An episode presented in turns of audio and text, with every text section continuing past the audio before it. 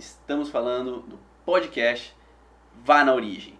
Aqui nós vamos falar nesse podcast, dentro do podcast, sobre as relações da origem emocional dos sintomas e como podemos identificar isso com diferentes técnicas, diferentes abordagens, mas sempre na busca da origem principal do sintoma do nosso paciente. E hoje, especialmente, eu estou trazendo aqui a convidada especial, Denise Penteado, para falar um pouco sobre postura e emoção.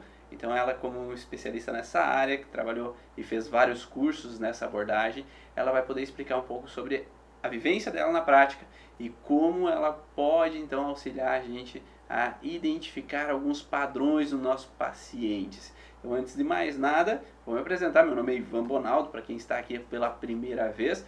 Sou fisioterapeuta e trabalho com a origem emocional dos sintomas, sempre com técnicas que abordam a busca de onde veio o sintoma do nosso paciente e como podemos modificar essa interpretação para que o paciente possa sair do sintoma. E agora eu deixo a palavra com a Denise para se apresentar um pouco e falar qual é, qual é a sua abordagem então nessa busca da origem.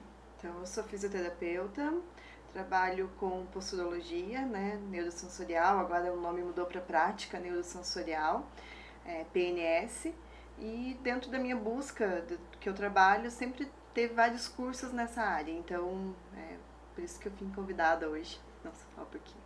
É meu marido. Mas para falar sobre postura e emoção com vocês.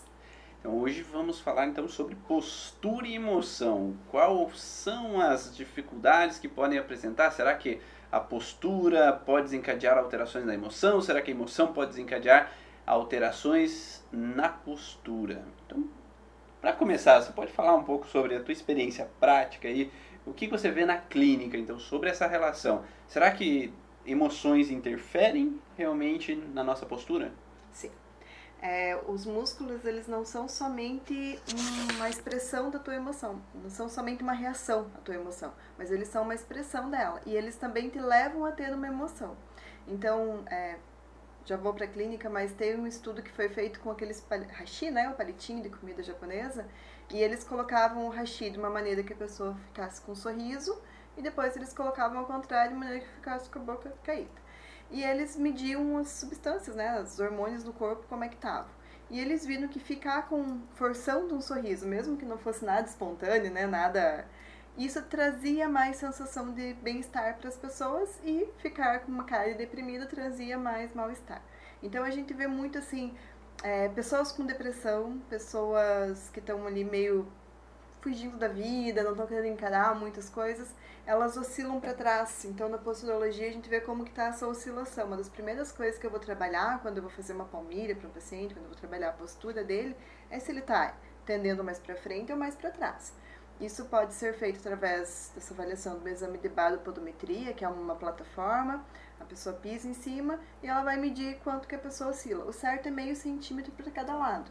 É, sistema vestibular, ele pega direita e esquerda, então não é labirintite que a pessoa tem, é uma oscilação postural mesmo, e que tem a ver com essa emoção, frente e trás. E as pessoas que oscilam muito para trás têm essa tendência à depressão, a tá fugindo da vida, tá repulsando uma situação. As pessoas que estão muito para frente são pessoas é, mais ativas, às vezes não é. Precisa levar sempre para o lado negativo, né? Mas são pessoas mais proativas, mais indo, estão sempre em busca e geralmente pessoas mais ansiosas, tá? Então tem essa relação muito forte. E colocando uma pecinha embaixo dos dedos, né? Dos dedos do pé ali, um milímetro, você consegue mudar essa oscilação dessa pessoa, na maioria dos casos, tá? E consegue mudar o emocional dessa pessoa também. Então, se é uma pessoa muito ansiosa, que está tendendo muito para frente, essa pecinha vai mexer com o emocional também dessa pessoa, tá? É, por quê? Quando a gente pensa num movimento, o cérebro pré-ativa a musculatura para aquele movimento. Então a gente tem assim, nosso cérebro ele controla os nossos músculos como se fosse uma mesa de DJ. Tem vários botõezinhos para lá e para cá, que é onde ele diz se um músculo vai ter mais tensão, o outro vai ter menos. E quando você pensa em ir para frente, você joga teu peso para frente. Está ali aquela posição de largada de corrida, sabe? Você está pronto para ir para frente. Então, teu teu corpo pré-ativa toda essa musculatura, porque ele sabe o que você pretende fazer. Então, é assim que a gente avalia então esse comecinho da postura, é uma das coisas bem importantes de trabalhar na, na prática neurosensorial. E, e a gente vê naquela estudo da ressonância, né? Quando você faz a ressonância, só a pessoa pede para fazer uma ação e aquela ação ela ativa um lugarzinho no cérebro. E ao mesmo tempo, quando ela imagina que ela está fazendo aquela ação, vai ativar aquele lugarzinho no cérebro, mas não vai só ativar aquele lugarzinho no cérebro. Então, na verdade, o que você diz é que aquela parte muscular, ela também está sendo pré-ativa. Pré-ativada. Não é uma contração, mas ele aumentou o tônus. Naquele botãozinho lá do DJ, ele deixou ele mais pronto para contrair, mais perto de uma contração. Ele está já pronto para ação. É, eu acho que talvez se a gente levar ali para as leis biológicas, né? Ou lutar ou fugir. Então, hum. é, te pré-ativar para o lutar ou fugir. A luta ou fuga é muito falado, né? O congelamento. Se a gente pensar, luta, fuga ou congelamento são todas reações que exigem uma ação muscular para existir. Então, vai ativar, né? Não vai, você não vai ficar numa postura congelado, mas ele vai pré-ativar essa musculatura. Então, por isso, pessoas ansiosas oscilam mais para frente. Elas estão sempre pessoas mais retraídas, mais, né? Sempre mais para trás. Seriam pessoas introspectivas também? Poderiam também, entrar pode nesse ser, padrão pode ser. posterior? Uhum, você já está numa relação um pouco mais, né? Avançada, pode. Às vezes recua, né? Como se eu Uhum. tivesse meio recuando. Elas vão ter sempre essa tendência. Então, toda vez que uma situação aparecer, é esse padrão de, de, de reação. A maneira de reagir é oscilando para trás. Então, qualquer. A gente sempre tem um padrão, né? A gente tem nossas crenças e a nossa maneira como a gente reage. Então, tem gente que vai reagir sempre pronto para ação e tem gente que vai reagir sempre se afastando da situação. Então, essas pessoas tendem, porque quando a gente faz um exame, a gente não diz que a pessoa é, ela está naquele momento. Então, elas Sim. tendem a estar mais para trás. A postura e o tônus muscular, ele é flutuante, né? Conforme a nossa emoção, conforme nosso estado, ele muda. A gente já entrou em vários contextos que falariam da primeira lei biológica. Que a primeira lei biológica é um trauma, né? um conflito, o DHS, que entra no contexto da inibição da ação.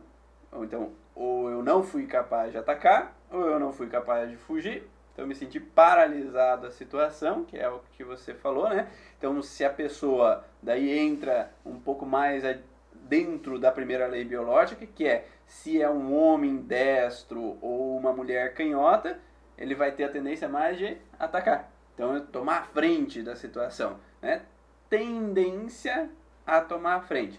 Já um homem canhoto e uma mulher destra vai ter uma tendência de recuar ao conflito. Como você falou, tendência naquele momento, porque às vezes a pessoa pode oscilar o lado cerebral de funcionamento, dependendo de, uma, de um conflito, né, de, daquele patch hormonal que está encurralado uma situação, ele pode aquele canhoto que re- geralmente recua, ele pode atacar em um determinado momento, mas dependendo da situação, às vezes eu posso ativar para frente, eu posso ativar me recuando a um conflito, dependendo do, das, do que me, os meu cérebro entende que para mim a sobrevivência é o melhor naquela situação. Então a gente pode modificar essa, essa situação, né, como você falou, e você falou da baropodometria, que a baro seria uma forma de avaliar esse processo. Mas Isso. A baropodometria em, é, em si, ela avalia a distribuição de peso corporal. Essa oscilação é a estabilometria. ah, ok. Então, dentro do aparelho da base existe o programa de estabilometria junto e existem aparelhos só de estabilometria que são mais precisos, né? A gente tem menos acesso aqui pela questão de custo para importar e tal, é um pouquinho mais difícil. Mas dentro da base você já tem. Um teste que pode ser feito clinicamente, você pede para o paciente parar em pé na sua frente, os dois pés bem juntos, para diminuir a base de, de oscilação dele, né? A base de sustentação com as mãos esticadas na frente do corpo, né? Quem tá vendo aqui a gravação vai entender, mas quem não tá consegue imaginar, né? Quem tá no podcast aí, Isso, no então só, podcast. só imagina na tua cabeça. Então, pés juntos, a pessoa ereta, né? E com os braços esticados para frente. Isso, no corpo. 90 graus com o corpo. E vai, o terapeuta vai se colocar na lateral desse paciente com a mão é logo embaixo para ter um ponto de referência da ponta dos dedos desse paciente e vai pedir para ele fechar os olhos e vai manter o paciente com o olho fechado por um minuto mais ou menos, porque às vezes a pessoa consegue controlar um pouquinho os primeiros até entrar no automático, até a pessoa, né, é diferente de uma pessoa que sabe que está sendo avaliada. Então esse um minuto dá um tempinho do corpo ir para o automático. E aí você vai observar se essa pessoa vai oscilar mais para frente ou mais para trás. Então, teu dedo ali embaixo é uma referência tua Uhum. e Na uma oscilação. ponta do dedo do paciente, quase Isso, logo né? abaixo. Você não vai né? tocar no paciente para você não dar referência para ele, mas está posicionado logo abaixo, como se fosse uma linha. E o paciente vai, você vai ver se ele vai oscilar para frente ou para trás. Uma oscilação maior que uma falange tua já é considerada alteração. Uhum. Tá? Então a pontinha do dedo é a falange, né? Certo. Uma oscilação maior que isso já é considerada uma alteração. Seja para frente Ou pra trás. pra trás, Uhum. né? Então, o paciente que tem a tendência de oscilar mais para frente, geralmente a gente olharia, só para recapitular, um paciente que seria mais com que perfil? Ansioso, né? Tá pronto para ação, tá indo. Certo. Tá indo. Então, geralmente ele vai ter a tendência de, naquele momento da avaliação, ele está vivendo uma fase assim. E pode ser também, já aconteceu casos na clínica, de pacientes assim, tá com muitos projetos na vida, Hum, É, conheço alguém. É, mas, né? Não vou falar quem que tá aqui junto comigo na gravação, mas são pessoas que tendem a oscilar mais pra frente. Elas são com muitos projetos na vida e elas estão sempre indo, sempre em busca. São pessoas que têm essa tendência a oscilar mais pra frente. uhum. E as pessoas que oscilam mais pra trás, elas estão repulsando aquela situação, elas estão tentando se afastar. Então, uma depressão crônica pode ter essa alteração. Inclusive, esses dias eu encaminhei uma paciente para uma terapeuta psicóloga, é, que confio bastante, porque ela tinha uma oscilação posterior que não, consegui resolver com nenhuma das pecinhas, nenhuma das. E a primeira coisa que ela me falou foi, antes de eu. Eu só me enviei e não comentei nada para ela, né? E ela falou: é, realmente, ela tem uma depressão crônica, não aquela depressão de deixar a pessoa de cama, né? Aquela Uhum. depressão clássica, mas é aquela falta de alegria de viver, aquela falta de, sabe? Aquela coisa que foi apagando a chama da vida ali, aquela depressão. Ou seja, na posturologia, na prática neurosensorial, mas exatamente a gente pode saber se um paciente precisa de um tratamento complementar com a psicóloga. Né? Então a gente tem uma. Por isso que é interessante sempre a associação né, de terapias, né? Porque eh, eu falo que nem sempre eu vou conseguir resolver todos os problemas utilizando das ferramentas que eu tenho, né? Eu, Ivan, eu vou precisar às vezes indicar uma posturologia, eu vou precisar às vezes um pilates, eu vou precisar às vezes um, um processo de um fortalecimento muscular, mesmo uma academia, ou mesmo uma, uma psicologia, um nutricionista, porque essa associação, essa integração é que vai promover um resultado mais eficiente muitas vezes, né? E, e o paciente vai conseguir desenrolar aquela, aquele sintoma dele de uma forma mais rápida. Sim.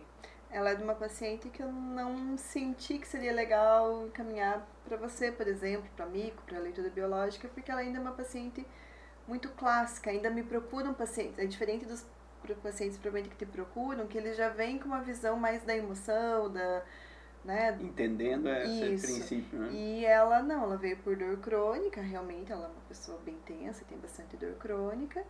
E eu achei que não. Para as crenças dela não seria, sabe, a gente Sim. precisaria chegar de uma maneira. E realmente o tratamento está surtindo efeito, né, com a terapia. Então cada paciente vai reagir com, Com uma técnica, a gente tem que ver o que, que para aquele paciente é. E ainda bem que existem Melhor. vários métodos por aí, porque é, cada paciente às vezes se integra mais facilmente em um tipo de método, outro integra melhor num outro, né? E senão nós morreríamos de fome, porque senão cada terapeuta que existe aí, se não tivesse possibilidade de paciente, nós estaríamos não muito bem, né? Seria todo mundo numa profissão só. Então ainda bem que existem várias técnicas para cada um se agrupar naquilo que se sente mais à vontade, os clientes principalmente, né? E os terapeutas também têm a necessidade, porque às vezes eu trabalhar com a área que eu tenho, eu vou me sentir mais à vontade, você trabalhar na tua área, você vai se sentir mais à vontade, e ainda bem que existem é, esses perfis diferentes, né, também. né? Então você falou do contexto então de uma pessoa que seria um pouco mais ansiosa, que estaria para frente, uma mais depressiva que estaria para trás, mas você poderia dar uma pincelada melhor ainda assim. Eu já ouvi você falando que um paciente que às vezes tem esse deslocamento um pouco mais para frente, ele tem mais a tendência de ter determinadas musculaturas mais tensas ou que teria patologias que seriam mais frequentes nesse tipo de paciente. Você poderia dar exemplos assim de patologias que tu já atendeu nesse tipo de paciente que foi necessário é, usar às vezes uma palmilha para regular essa postura? Sim, acho que a gente pode acessar os sintomas por vários métodos, né? Por várias maneiras e cada paciente vem de uma maneira. Mas é, eu tendo bastante paciente que vem com esporão de calcânio, É, esporão mesmo que chama, né? O nome mais popular. Então, é o que, que acontece? O paciente geralmente ele vem usando uma calcanheira em gel, porque ou usando um sapato de salto, um tênis mais alto atrás, porque foi isso que falaram para ele que ia melhorar, porque tá com dor no calcanhar, tira o peso do calcanhar. É essa a ideia clássica, Sim. mecanicista da coisa. Então é isso que você está falando, esse esporão é aquele esporão embaixo do calcanhar. Pode ser embaixo ou pode ser daquele logo atrás, onde o tendão hum. do tríceps se insere. Tendão de Aquiles, ali. Isso, se insere uhum. no calcanhar. Mas uhum. geralmente ele é mais embaixo. Uhum. Então o que que acontece? Essa pessoa, ela sempre está oscilando muito para frente. Uhum. Quando ela oscila muito para frente, quem segura essa oscilação, quem controla é a panturrilha. A panturrilha é um músculo tônico, ou seja, ele pode contrair por muito tempo, sem alterações, só que quando isso está exagerado, ele vai dar sintoma também. Então, essa pessoa que está sempre muito para frente, ela está com essa panturrilha sempre muito contraída. Como a panturrilha se insere lá no, no osso aqui do calcânio, a hora que ela contrai demais, ela gira esse calcânio. E lá vai ser difícil para quem está no podcast, mas vamos lá. Tem o calcânio aqui, né? Então a panturrilha lá atrás. E agora imagina lá no solo do pé, do calcânio para os dedos, parte a face plantar. Uhum. Então, esse uhum calcânio gido, ele estica mais essa face, pode Sim. dar faceite plantar também. Entendi, entendi. E aí começa a tracionar demais a musculatura interior do pé para segurar. Então, se o paciente está oscilando demais, essa musculatura está segurando demais. Quando é colocado uma calcanheira em gel, um calço no calcânio, é, um salto alto, o que, que a gente faz? A gente leva esse eixo da postura mais para frente, uhum. esse eixo do equilíbrio. E a pessoa vai oscilar mais ainda. Mais Aumenta a instabilidade. Sim, uhum. sim. Então, você tira a carga do calcanhar, mas o problema ali não é carga. Não formou uhum. o por peso da pessoa ou por ela. Formou por ele estar o tempo todo tracionando. Então, pro, o corpo pensa assim. Daí você me explica nas leis biológicas. Esse músculo está tracionando demais, né? Corpo pensa, mas né, o músculo está tracionando demais, puxando demais esse tendão que liga o músculo ao osso, uhum. e isso aqui vai arrebentar. Então Sim. o que, que o corpo faz? Ele começa a crescer. Na verdade, isso forma um efeito piezoelétrico no osso, ele começa a estimular a formação óssea naquele lugar. Uhum. Por isso que forma no raio-x uma imagem parecida com um espinho de rosa. Uhum. E é esse espinho que começa a doer, essa inflamação que vai cutucando e vai doendo. Vai então, ter uma calcificação ali naquele local, isso, bem no tendão, entre o tendão. fortalecer. Com certeza. Né? O corpo sempre tenta aumentar a função. Então, o que, tá... que, é mais duro, o tendão ou o osso? Uhum, né? Se isso aqui está então... quase descolando, eu vou aumentar isso aqui, eu vou fortalecer isso aqui. Uhum. E aí ele forma essa, essa espícula que fica ali inflamando, e essa própria tensão o tempo todo vai causando inflamação. Então vamos colocar aí, ó, você que está ouvindo aí o áudio, tá? Ó, fica de pé Fica de pé e coloca a tua postura, você não só dobrando o teu quadril ali, tua, o teu corpo, jogando teu corpo para baixo, para frente, né? Não só dobra no quadril, mas tenta jogar o teu corpo todo ele reto, como um pêndulo, como um pêndulo pouco para frente. Então, coloca ele um pouco para frente e vê se toda a tua musculatura posterior, ela não começa a tensionar um pouco mais para tentar segurar o teu corpo para você não cair. Então imagina ali, ó, ou fica lá de pé e coloca o teu corpo. Então você que está aí andando, caminhando, ouvindo podcast, você que está passando roupa ali, ouvindo podcast, ó, tenta colocar o teu corpo para frente e joga o teu corpo como um todo, né, como se fosse é, uma coluna, né, o corpo uma coluna rígida. Joga o corpo um pouco para frente e, sente ali aquela musculatura posterior. Então, se essa musculatura posterior está tracionando esse osso ali do calcânio para cima, né? Então, essa, todo o tríceps ural ali, né? Julgando o, a, o tendão de Aquiles, tracionando ali o, a parte do calcanhar, né? No tendão. Então, sente ali como que está a tensão nesse, né, nessa panturrilha ali. Como é que tá? Você não vê ela puxando? Então, imagine o teu cérebro todo dia nessa mesma sensação, né? Então, se for um momentinho, ele já está tracionando, não é? Imagina o dia inteiro. Né? Não fica uma tensão exagerada ali naquele local. Então imagine o dia inteiro ele tracionando, tracionando, por tracionando meses por meses. Porque, né? E lembrando também que é, ali na estabilometria você analisa que o corpo não é estático. Não. Então ele não vai ficar só inclinado para frente, parado o tempo inteiro. Ele vai estar oscilando o tempo todo. Então vai ser uma oscilação o tempo inteiro. Então o músculo, o músculo ele vai tracionar, tracionar. Então ele traciona, volta, traciona, volta, traciona, volta. Então é, é como se estivesse puxando o tempo inteiro Ele aquele causa tendão, como né? se fosse uma vibração Ah. no osso e isso é um estímulo para o osso ter crescimento, chamado efeito piezoelétrico. A gente estuda isso em ultrassom na fisioterapia. Então ele vai causando como se fosse uma oscilação o tempo todo ali, ele aumenta essa tensão e isso vai aumentar isso. Então o que, que acontece? A dor é pela espícula e é pelo processo inflamatório que está acontecendo nesse tendão também, tá? Então Aham. lá- ele pode acontecer lá na inserção do calcânio ou lá na sola do pé, na face plantar e na musculatura intrínseca do pé. Se a gente oscila meio centímetro para frente, meio para trás, meio para o lado, o corpo ele consegue com uma contração leve da panturrilha te trazer de volta. E a musculatura intrínseca do pé, só elas que agem, só essas duas. Se você começa a oscilar mais que meio centímetro, a musculatura paravertebral da lombar começa a ser ativada também. Então, além disso aqui, começa a vezes a dor na lombar, e aí descompensa cervical, porque a postura mudou toda e tem que compensar. Mas voltando lá pro pé, o que, que eu trabalho na Você estava falando de mim? Ah, tá. Ah, bom. o que, que eu trabalho lá na posturologia? Eu coloco um calço, um elemento, porque as palmilhas que eu uso, elas não são eletromagnéticas, nada. Eu uso o próprio estímulo, eu entro no sistema postural do paciente, nos- no que ele sente, então a gente usa o pé, um dos receptores para postura, e eu coloco um elemento de um milímetro embaixo dos dedos, ou, dependendo do paciente, um elemento logo atrás da cabeça dos meta, metatarsos, e esse elemento joga o paciente para trás. A hora que eu jogo o paciente para trás, eu tiro essa tensão da musculatura. E isso vai tirar o processo inflamatório. Vai Uhum. parar esse processo inflamatório porque vai parar essa tensão.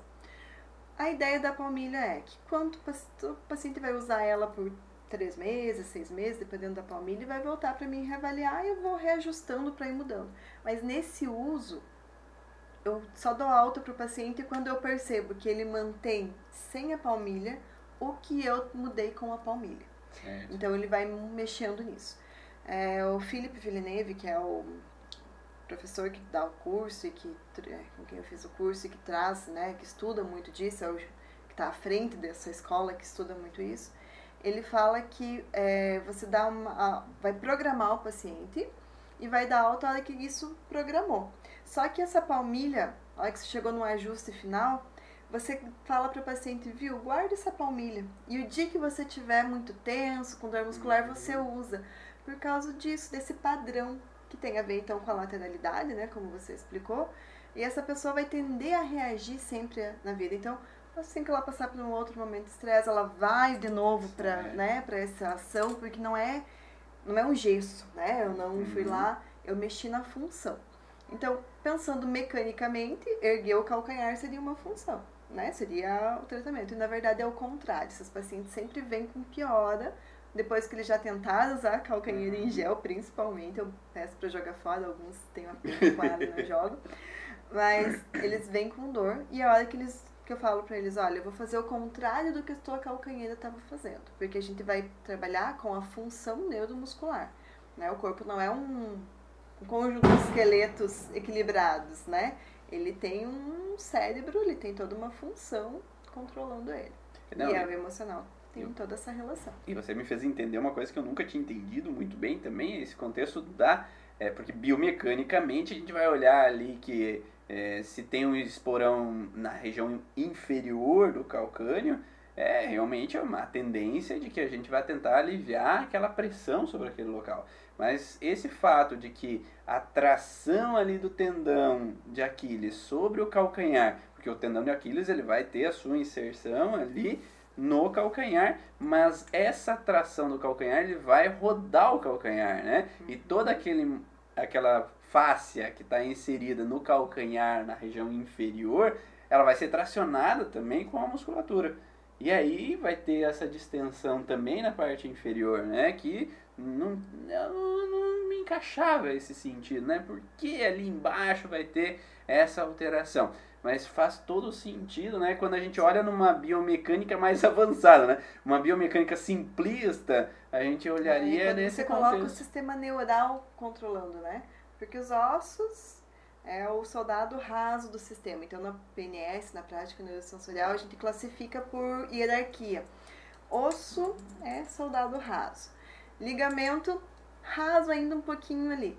Músculo também, o músculo só ele só recebe ordens. Se o músculo não teve uma contratura, uma distensão ou levou uma facada, né? um trauma agudo ali. Então, o músculo não é o problema. Não adianta você ficar tratando o músculo, ele está recebendo ordens. Que estrutura neural está alterada? E dentro da PNS, a, o topo da hierarquia é o sistema emocional, é o uhum. sistema nervoso, tá? É as nossas emoções. Então, é, eu fiz o curso de, de PNS, Prática Neurosensorial, faz cinco anos, cinco anos e pouquinho. E agora, nesse ano, e vou finalizar ano que vem, o Felipe veio dar um, um curso avançado, que é a postura e emoção. Então, é, ele ensina meios de você ir palpando no corpo, né, e sentindo quais são as alterações e conversando com o paciente sobre, existem algumas relações ali, e você consegue através desse trabalho, falar sobre. Então, lembra hum. muito as leis biológicas, né? Então, falar sobre o que o paciente viveu e liberar essas emoções. É como se os músculos tivessem gravado essa emoção. Isso vem muito junto com o que a área da psicologia de corporal trabalha, né? Que o corpo grava essas emoções, às vezes não de uma maneira eh, com linguagem, então, por isso que também se fala que quanto mais antiga na prática neurosensorial uma lesão, mais importante ela é. Tem muita relação com o que as leis biológicas falam, né? Do pré-programante, programante. Então, quanto mais antigo essa lesão... Porque, geralmente, uma criança, um feto, eles não têm linguagem. Então, eles não conseguem processar isso a nível de consciência. Aquilo fica gravado no corpo, uhum. né? De uma maneira muito mais pura porque não há essa interpretação de consciência. Sim, e é bem interessante.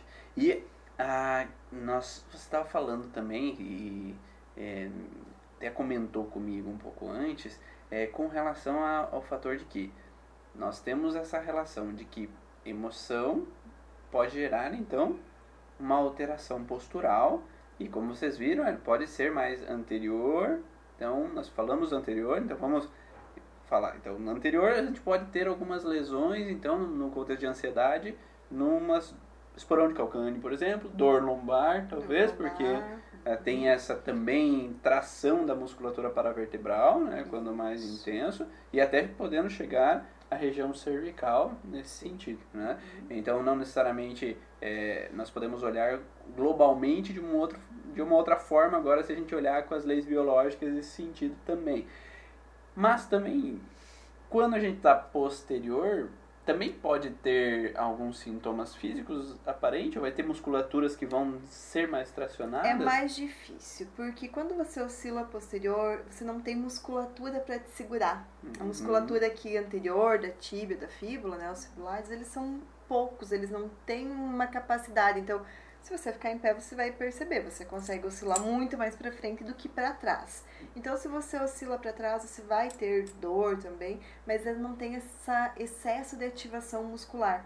O que, que às vezes o corpo faz e aí engana, você precisa avaliar muito bem na PNS, né? Ele te joga para frente.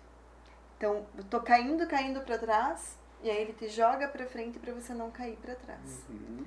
Talvez, pensando seja uma explicação para os como que fala? Bipolar, bipolaridade, né? Talvez uhum. seja um, algo uma forma de olhar para isso, isso, né? É, então, quando você está muito para trás, são geralmente pessoas muito retraídas, então são músculos muito tensos, são pessoas que não têm tanto essa ativação global de postura, mas elas são pessoas que têm muita dor em queimação, aquela dor ardida, porque toda a musculatura postural dela está o tempo todo tensa uhum. né? Você está sempre indo para trás, ele mexe um pouco mais com essa tensão muscular, geralmente pessoas mais rígidas. E outra coisa interessante de falar é que então o ideal é oscilar meio centímetro para frente e meio para trás. E aí você pensa, ah, se você pegar uma pessoa que está ali no zero, aquela pessoa não se mexe. Tá ótima, é um zen budista ali que está no equilíbrio. Não, na verdade essa pessoa ela é uma pessoa em hipercontrole. E são as pessoas mais difíceis de trabalhar. Porque são pessoas que não largam o controle. E quando ela tenta controlar no racional o tratamento, ela não deixa o inconsciente trabalhar. Então são pessoas que é, controladoras. Sim. Elas controlam externamente elas e internamente é, elas também. querem controlar os outros, elas têm um alto nível de exigência com elas mesmas e com uhum. os outros, perfeccionismo. É, são as pessoas mais tensas que tem, são aquelas pessoas rígidas. É, eu fiz esses dias um curso com a Flávia Penido, ela é psicóloga e ela fala da ela é terapia corporal, é, sistêmico familiar, era um curso para cuidado materno infantil. Uhum. Mas ela fala um pouco disso e que existem alguns padrões de corpo. E essas pessoas mais rígidas, elas são aquelas pessoas com o corpo esteticamente mais bonito. É um corpo mais tonificado, é, dentro do padrão que é, é midiático. exigido. É, midiático. Porque são pessoas que estão o tempo todo tensas, mas elas não sabem relaxar. São pessoas que não têm um sono restaurador, elas não elas estão sempre alertas. Uhum. Então elas estão ali numa simpaticotonia. De prontidão, uhum. pronta para o combate. Então isso geralmente vai trazer mais tensões musculares, é isso? Isso. E isso por consequência dores também. Uhum. Principalmente dores em queimação, porque uhum. um músculo que contrai o tempo todo, ele produz muito ácido lático. E ó, quando ele contrai muito, ele atrapalha a circulação ali no local também. Então, uhum. às vezes passam entre músculos, né? E a hora que elas são totalmente contraídas, elas fecham o vaso é, a luz do vaso, né, ela diminui a passagem de sangue e esse ácido lático não consegue ser retirado com eficiência. Uhum. O que eu percebo na, na prática, né? Quando eu consigo trabalhar essas pessoas, são pessoas que têm um componente emocional muito forte. Uhum. A hora que eu consigo trabalhar essas pessoas, elas vão ter um alívio da dor no momento da sessão, porque a gente avalia que as pessoas têm que ter uma resposta durante a sessão. Uhum. Se eu não uhum. conseguir uma resposta 30, 40% pelo menos na sessão, eu não achei o que era a minha uhum. função. Então são pessoas que vão ter um alívio, mas elas vão ter um alívio maior em dois, três dias, porque precisa dessa circulação limpar. São geralmente pessoas que estão naquele pico de simpaticotonia e eu já aviso, à noite você vai se sentir muito cansado. E à noite elas têm um então eu aviso para não gerar medo. Sim. Né? É uma integração não... já com esse, uhum. esse, entendimento, né? Isso, então eu aviso para não gerar essa questão de medo, né? Porque são uhum. pessoas que, como estão no, no controle, controle, aconteceu algo que saiu do controle, que não é o padrão delas, elas vão estranhar. Então eu aviso, às vezes aviso a família. Já aconteceu do, da filha de uma paciente ligar na clínica no outro dia de manhã perguntar se estava tudo bem, se ela deveria e acordar a mãe dela, porque a mãe dela não. acordava sempre super cedo e já era quase meio-dia, a mãe não estava dormindo. Nossa. Mas não, deixa eu dormir. Deixa, deixa ela restaurar, deixa ela porque restaurar. é o momento, né?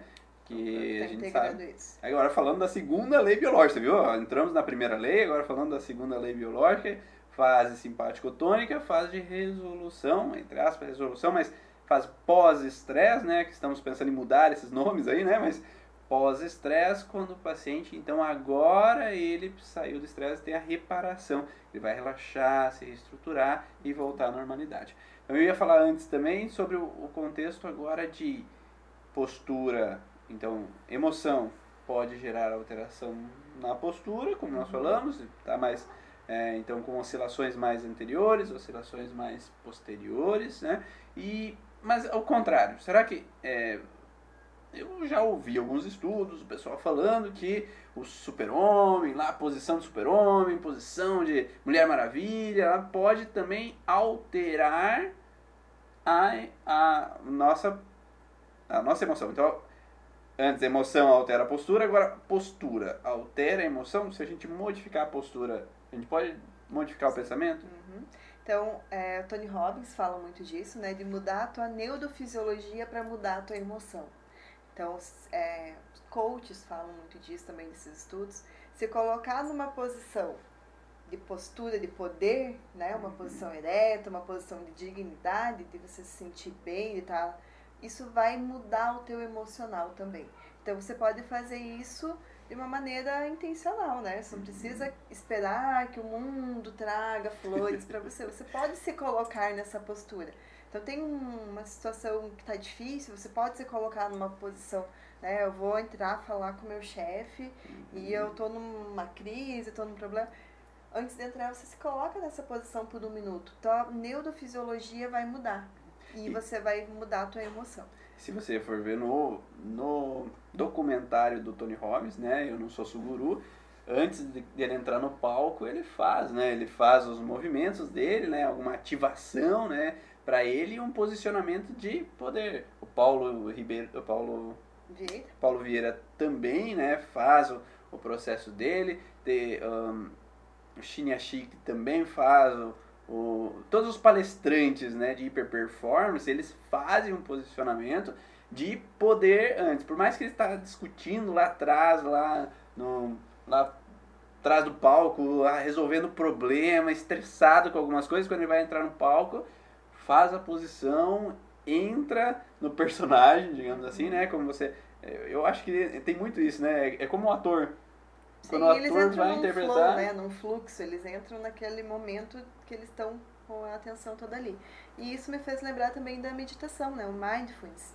Ele é, foi criado na Universidade dos Estados Unidos e um dos professores que criou ele, ele criou um programa de oito semanas para pacientes com dor crônica. Foi ali um dos principais, assim, porque o Mindfulness é a meditação pelo viés científico, né? Então eles começaram a observar os budistas, pessoas que meditavam, as próprias orações de repetição do catolicismo, de outras, né, como as mil ave Maria, seria uma forma de, de meditação, é colocado foco intencionalmente em alguma coisa. E eles desenvolveram esse programa de oito semanas para tratar para ajudar pacientes com dores crônicas.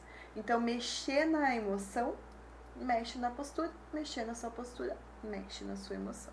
Uhum. Então, você pode estar tá para baixo, sabe fazer uma caminhada, não te ajuda, não libera endorfina? É neurofisiologia. Você vai liberar endorfina e você pode buscar uma vida que tenha isso. Isso vai começar a ser um padrão, vai começar. Porque se você nunca faz, vai ser a última coisa que você vai lembrar. Você vai lembrar de um pote de sorvete.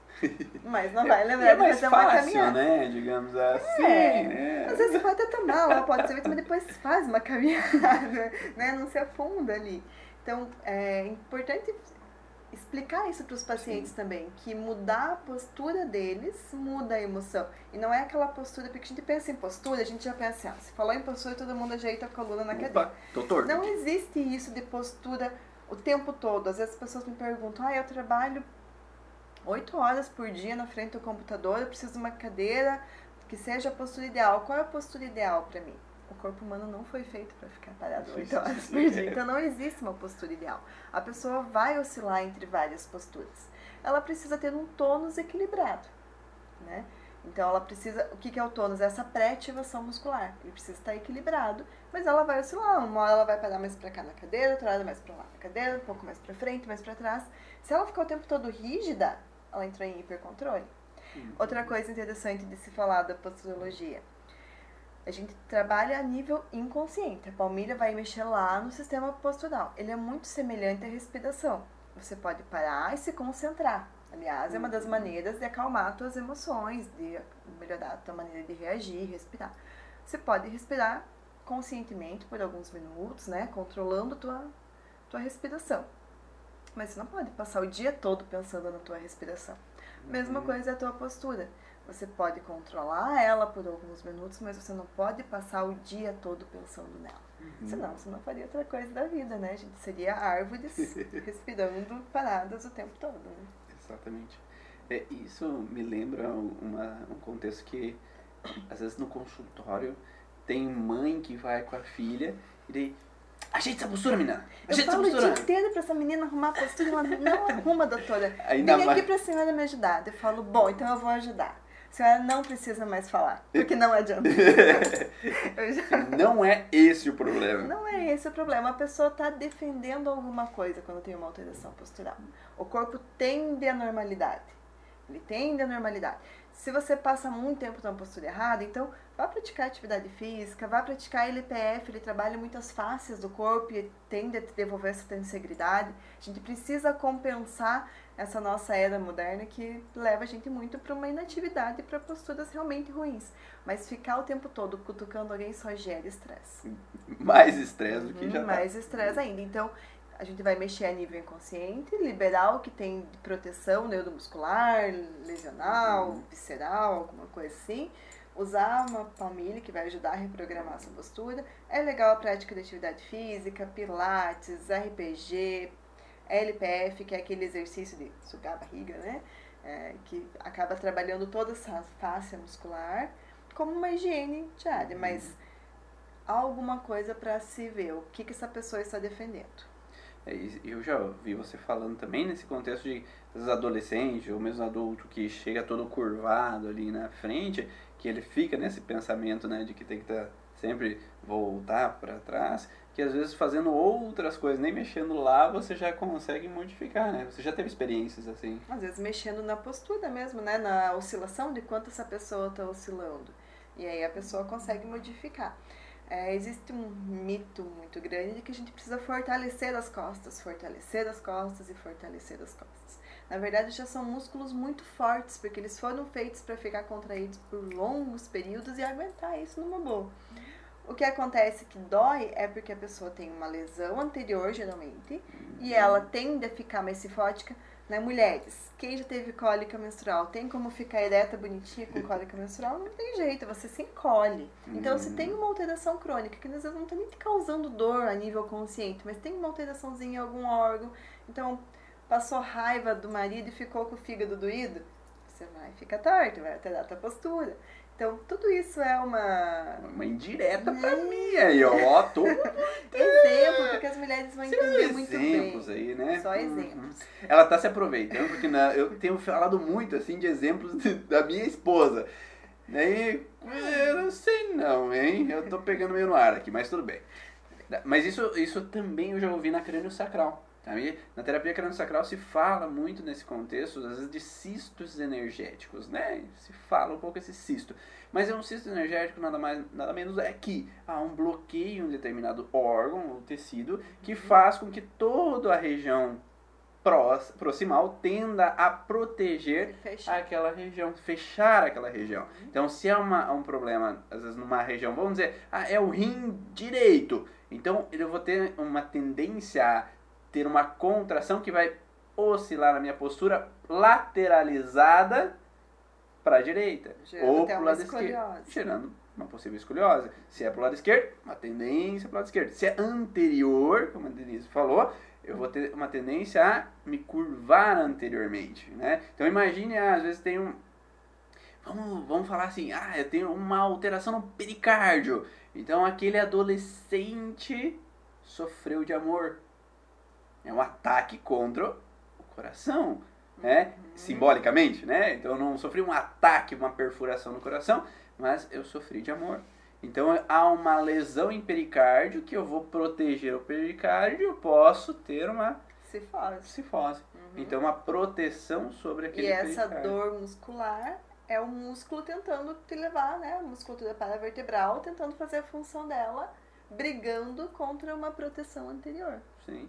E por isso que na crânio sacral você vai tentar liberar aquele cisto energético, mas se você consegue liberar mais entendendo o conflito que está por trás dele, você pode emocionalmente fazer com que aquela pessoa ressignifique aquilo, saia daquele conflito uhum. e possa então voltar a uma postura. Então às vezes você precisa trabalhar a postura ah, na academia, fazendo trocentas sessões disso, daquilo, mas às vezes entendendo, às vezes eu falo, a Denise vai falar alguns exemplos às vezes lá pra mim, e às vezes com uma sessão a pessoa já melhorou a postura, e às vezes não precisa ficar anos lá, ou usando aquele colete que deve ser uma coisa mais maravilhosa possível, né? Sim, principalmente para adolescente, né? Mulheres adolescentes usando colete mexe muito com a autoestima, né? Com e certeza. aí você tem um outro um outro DHS, né? Porque... Outro conflito, porque daí é esteticamente, eu que estou na adolescente, quero me quero sentir atraída. ao grupo, quero ser igual aos autoestima outros, como quero... mulher.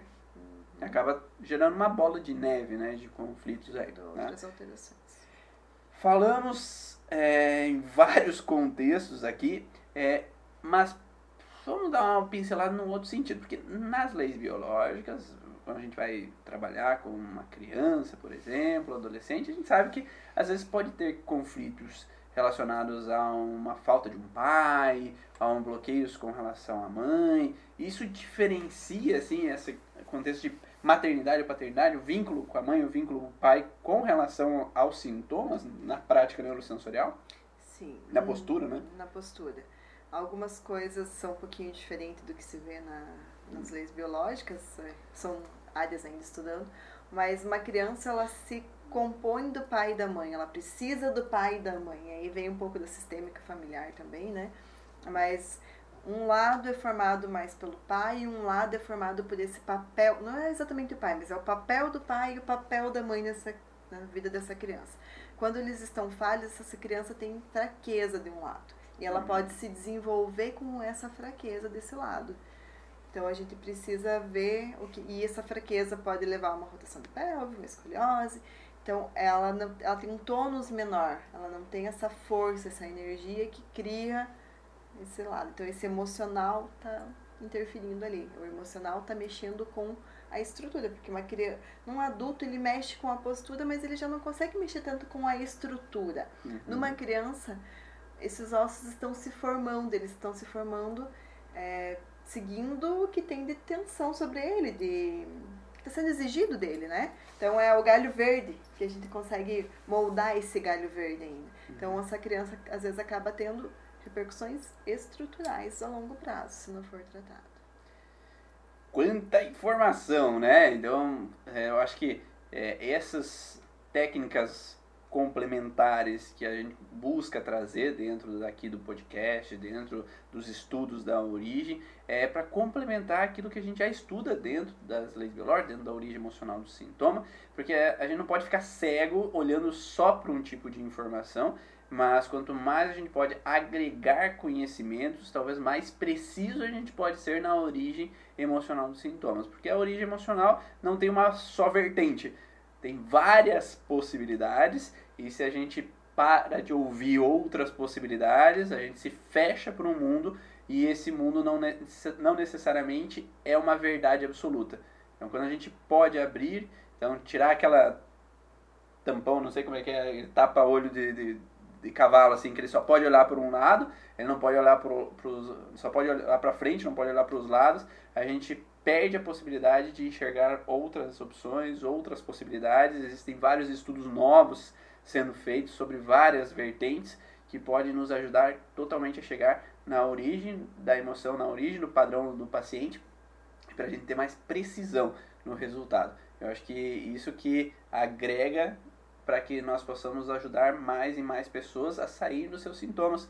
E ainda muitas doenças que nunca não foram ainda encontradas suas origens e que talvez porque a gente não pôde integrar várias informações e ir mais a fundo. Obrigado, Denise, por participar Obrigado hoje e compartilhar aí do seu conhecimento com todo mundo. Deixa suas últimas palavras aí. Então, eu acho que da mesma maneira que saber sobre a postura e a emoção pode né, favorecer, Saber sobre as leis biológicas te ajuda a olhar para a postura e para a emoção do paciente de uma maneira é, mais rica.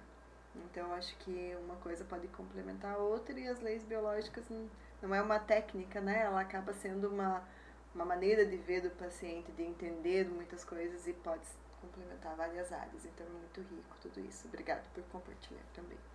Obrigado. Tem muito mais informações sobre o contexto né, de postura e emoção, tanto é que é, a Denise não, não vai conseguir falar em uma hora, uma coisa que às vezes é imenso né, de conteúdos. Mas é, eu pedi para ela vir aqui para falar e abrir um pouco a mente de cada um que ouve aqui o podcast, para conseguir saber que existe isso, que existe essa outra forma de olhar para a postura é, e que as emoções podem estar diretamente relacionadas às alterações posturais.